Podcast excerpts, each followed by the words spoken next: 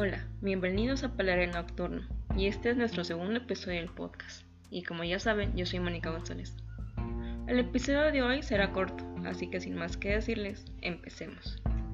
Yo no sé cómo se está llevando a cabo la vacunación contra el COVID en los lugares donde viven o en el país en donde estén, pero en México ya empezó. Primero fue el personal médico que está en primera línea de batalla y en estos momentos están vacunando a las personas de la tercera edad, o sea, hace de 60 años o más. Cual me parece perfecto, solo que hay un pequeño detalle en el plan de logística de vacunación, que está fatal y desastroso, desde mi punto de vista, y es lo que pienso, porque pienso así, ahí les va.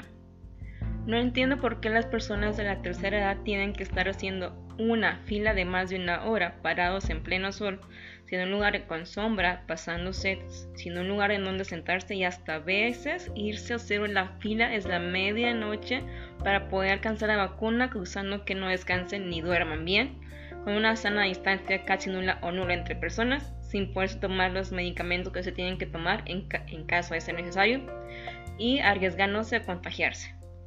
Esto ya sucedió aquí en donde vivo, en Nuevo León. Empezaron a aplicar la vacuna en un municipio y fue todo un caos. También en otros municipios aquí del país lo han estado haciendo de acuerdo al plan federal que se creó y literal, o sea, está también también también, está pasando que no haya que la gente que la gente de tercera tenga que ir este, a estar parada, sin poder alimentar, sin poder ir al baño, entre otras cosas.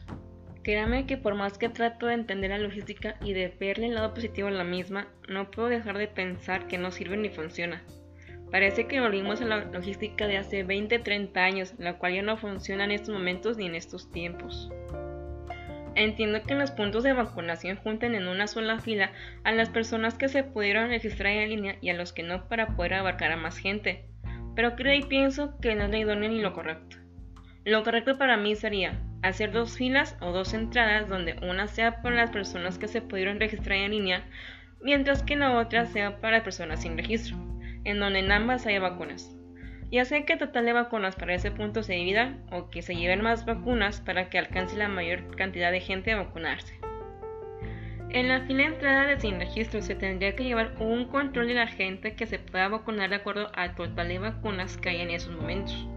Mientras que en la otra fila de entrada vayan llegando las personas registradas con un horario ya asignado para la vacuna, o que simplemente se les cite en otros lugares para evitar que haya mucha gente en un solo lugar. ¿No creen que sea lo mejor?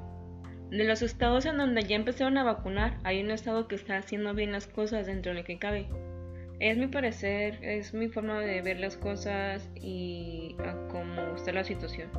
Y créanme que de seguro hay más de una persona que piensa igual que yo eh, respecto a que hay un solo estado que está haciendo bien las cosas. Estoy consciente que por esto me puedan decir y criticar que siga soñando, que estoy mal, o que hasta se burlen de mis ideas, pero es lo que pienso y siento.